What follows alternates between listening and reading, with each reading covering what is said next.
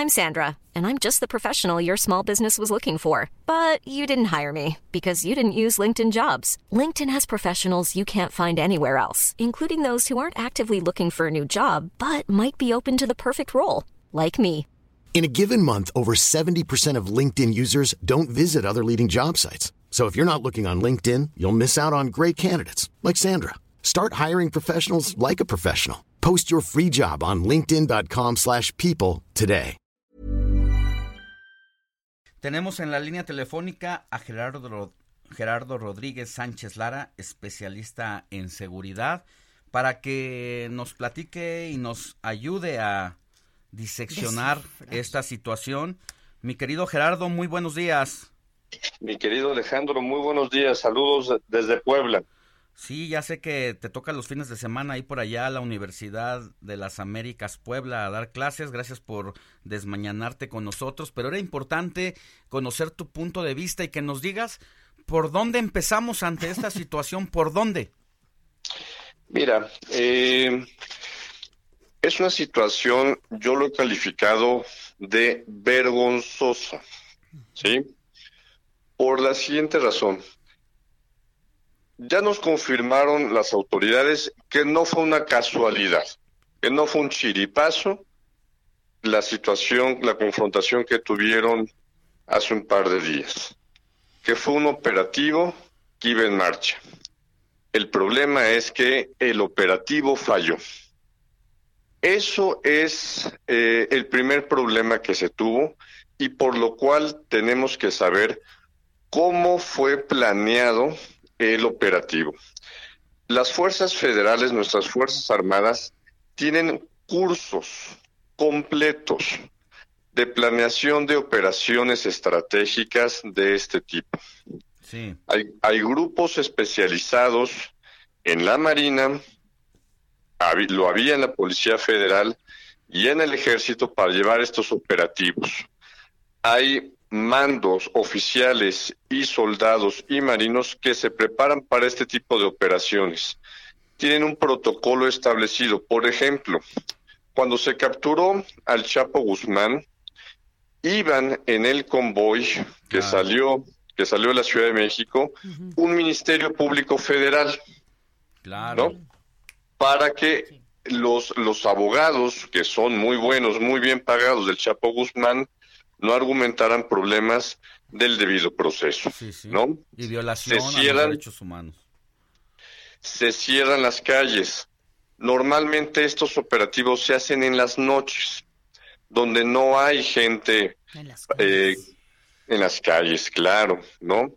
Entonces, todo falló. Entonces, tenemos que saber primero quién ordenó la captura, ¿Cuándo se tuvo la información de que el Chapito estaba ahí? Tercero, si había información de inteligencia de cuántos lugartenientes, cuántos elementos de seguridad tenían.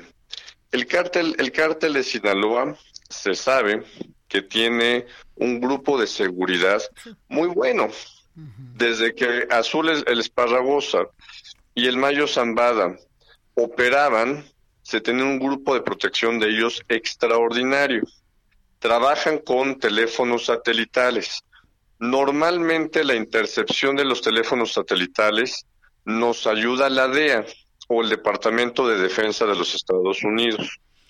Entonces, todo esto a mí me da la impresión de que algo hubo de apresuramiento para esta operación. De incompetencia, decía el secretario de la Defensa en la conferencia de prensa que daba ayer con Durazo al lado, Durazo el secretario de Seguridad, eh, que reconocía que era un operativo fallido.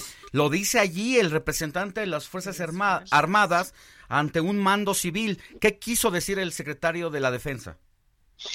Pues de que hubo errores al momento de que se tomó la decisión de entrar. Ahora, lo interesante también es saber si hubo algún tipo de oposición dentro del gabinete a tomar esa decisión de entrar.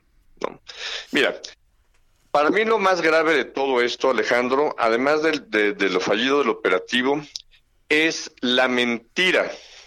Claro. Del día de la, de la noche del, del operativo, que el secretario Durazo haya dicho que era que fue una situación fortuita, el secretario Durazo de aquí en adelante no es un interlocutor válido, creíble, no solamente al interior del Gabinete de Seguridad Nacional, sino con sus contrapartes gobernadores, con sus contrapartes en el extranjero.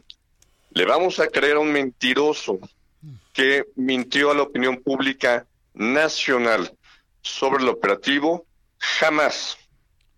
Tú sabes, Alejandro, que yo en mis columnas he defendido el que tuviéramos un político con experiencia, ¿no? Que probablemente podía, podía no tener experiencia en temas de seguridad si se asesoraba bien. Claro.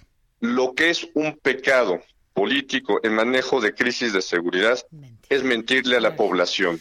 Sino que le pregunten, perdón, con esto termino, sino que le pregunten a Murillo Cara lo costoso que es un mal manejo de crisis de seguridad. La mentira, Gerardo, pero también, eh, bueno, la descoordinación absoluta y total, porque entonces como dices, ¿quién tomó la decisión? Eh, ¿Cómo es que se lleva a cabo? El presidente dice una cosa, eh, el secretario de Seguridad dice otra, las fuerzas, o sea, pareciera que no están de acuerdo y por eso salen las cosas mal, siguen saliendo las cosas mal. Mira, dentro de los estudios de seguridad profesionales, se imparte una materia a los mandos que se llama manejo de crisis de seguridad ellos deben de saber cómo manejar estos tipos de crisis.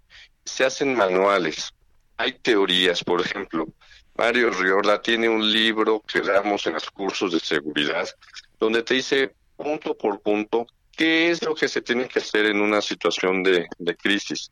No basta, no basta con trasladar el gabinete a Culiacán, por ejemplo, ¿no? Pero el que debe tomar las decisiones tiene que estar en el gabinete. Otro error, el presidente minimizó el tema y se fue a tomar una, una agüita de piña a Oaxaca. Entonces, eh, muy mal manejo de crisis es un parteaguas en la historiografía de la seguridad nacional de este país. Eh, tú sabes, Alejandro, que que convivo diariamente por cuestiones de investigación de los temas que trabajo con colegas de otros países. Bueno, somos el asmerrey, somos la burla. de vergonzoso, de vergonzoso no nos bajan los colegas de otros países, sobre todo de Estados Unidos. Sí, un secretario que miente a la población, que es humillado y al mismo tiempo se humilla al Estado mexicano, sigue como si nada en su en su cargo y todavía dice que va a ir por el hijo del Chapo y su familia, la familia de este capo, a través del abogado, agradece que pues no le hayan hecho nada a este muchachito. No, mira, es, eso es terrible. Es, es un interlocutor ya muy desgastado políticamente al interior del gabinete, ya lo dije con otros actores políticos nacionales, pero también es un mando que no tiene el respeto ya de sus elementos los cuales tiene a su cargo. Tú debes de imaginarte y lo debes de saber, seguramente ustedes los han platicado con colegas de Fuerzas Armadas, de Fuerzas de Seguridad, todos tienen un nivel de indignación. No he encontrado una, un solo colega en Fuerzas Armadas y Fuerzas de Seguridad que no se sienta avergonzado. Lamentable, mi querido Gerardo, y más sabes por qué me, sabes qué me preocupa leer a personajes como el gobernador de Veracruz, donde hay una alta inseguridad, donde ha ido de menos a más, donde en este gobierno están padeciendo también las peores estadísticas y que se arrope en este discurso derrotero, pero al mismo tiempo oficializado, de que por salvar a la población, pues es pretexto el romper el Estado de Derecho. Ahí, Alejandro, nos falta una parte de la película.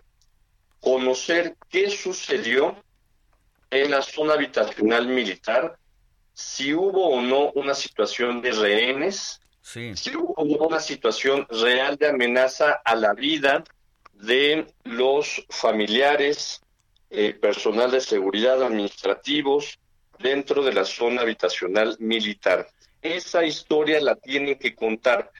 Si no la cuentan ya, los periodistas de investigación como ustedes, los académicos, tenemos que encontrar la verdad para reconstruir qué fue lo que pasó. Por último, porque nos tenemos que ir, desafortunadamente, el diario de Washington Post eh, señalaba precisamente que habrían llegado videos en donde estos sicarios arrodillaban a los militares y los ejecutaban frente a una cámara de un smartphone que luego era enviado a las autoridades federales. Es, es, correcto, entonces tenemos que saber si esa información es verídica. Creo que Washington Post, siendo un gran medio internacional, no se va a arrojar una mentira como se le arrojó Durazo, ¿no? Sí, no, no, no. hay muchas lagunas de información que hay que llenar, pero lo que es un hecho contundente es que hay un episodio, hay un antes y un después, que el crimen se impuso ante la autoridad federal. Y bueno, pues lamentablemente quedará ahí para la historia. Y como, bueno, rápidamente también, ¿qué te dice o qué señal entonces quieren enviar ahora, después de todo lo sucedido, a estos 230 soldados de élite allá a Culiacán? Mira, eh, ya es una patada de ahogado, eh, ellos ya se están replegando, ya vimos que no basta con mandar a 30 soldados de élite, se tiene que mandar de uno a dos batallones al menos. Se tiene que reforzar el estado de fuerza y también hay, hay hay que pedir cuentas al gobernador y a los presidentes municipales que por décadas han solapado la presencia de los familiares de los líderes de este cártel. Así es.